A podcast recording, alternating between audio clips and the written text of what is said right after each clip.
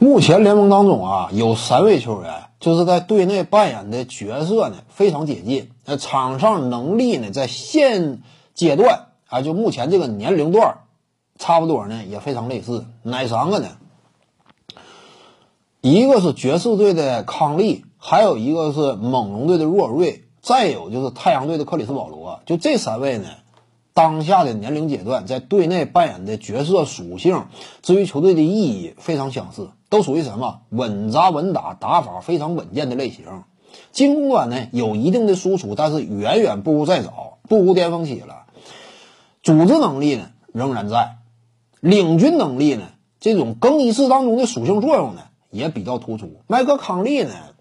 他也是挺有号召力的，队内事务所呢对他也都非常尊重。克里斯保罗，呃，自不用多谈。目前呢，包括格里芬在内，回想当初啊，对于保罗呀，曾经在呃队内这样一种领导力呢，也是赞不绝口。自己表示呢，也是获益颇丰。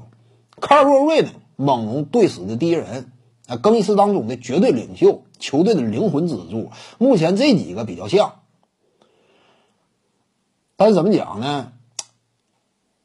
他们常规赛期间啊，体现挺突出。看季后赛这玩意儿，就是他们所在的球队都这特点。呃，队内除了他们仨以外，或者说他们仨辅佐的这个领军人物呢，都差点。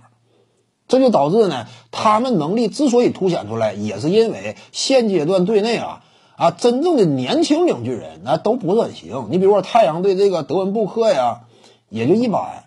现在陷入到热恋当中啊。怎么讲呢？竞技状态相比再早啊，你只能说是最多算原地踏步，甚至还略有滑坡。目前德文布克季后赛当中到底能不能打呢？这也是个未知数。你像这个米切尔呢，季后赛他的上限天花板似乎看起来呢也不是那么高，小矮个，而且一打到季后赛呢，真说遇到硬的、有无限换防能力的，他往往打的更加吃力。他能收拾一些谁呢？就对面有龟缩中锋的，你比如说之前再早那会儿啊，打这个雷霆的亚当斯，他能有发挥空间，对方完全出不来吗？他能有点发挥空间。呃，除此之外呢，就是打这个哥呃约基奇，他也能呈现一定的火力。对方一旦无限换防，米切尔的真正的一对一单吃能力比较有限，这方面还是个短板。至于说这个猛龙队的西亚卡姆呢，今年彻底掉档。就是已已经是无法入选什么最佳阵容啊，什么全明星啊这种层次了。当下的猛龙队今年其实你仔细一看啊，就能打的人真是不少。你范弗利特呀、鲍威尔啊、卡尔洛瑞啊，甚至包括西亚卡姆，有四个接近场均二十加的，有四个人接近场均二十加，结果战绩这么惨。主要问题在于哪儿？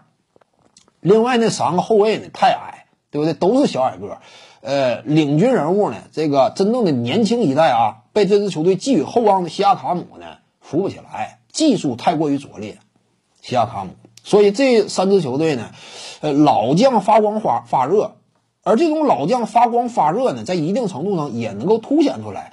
你看这种老将在这个队伍当中这么突出，那似乎说呢，这支球队的其他的一些年轻的领军人呢，看来还是不太行，让老将啊。能够如此闪耀，如果是在哈登身边的话，你放心，这种老将绝对亮不起来。怎么讲呢？这就是你的作用体现不出。我对那真正的领军人物大哥，他的能力绝对过硬，你这两下子就显得有点拖后腿了。点赞加关注，感谢您的支持。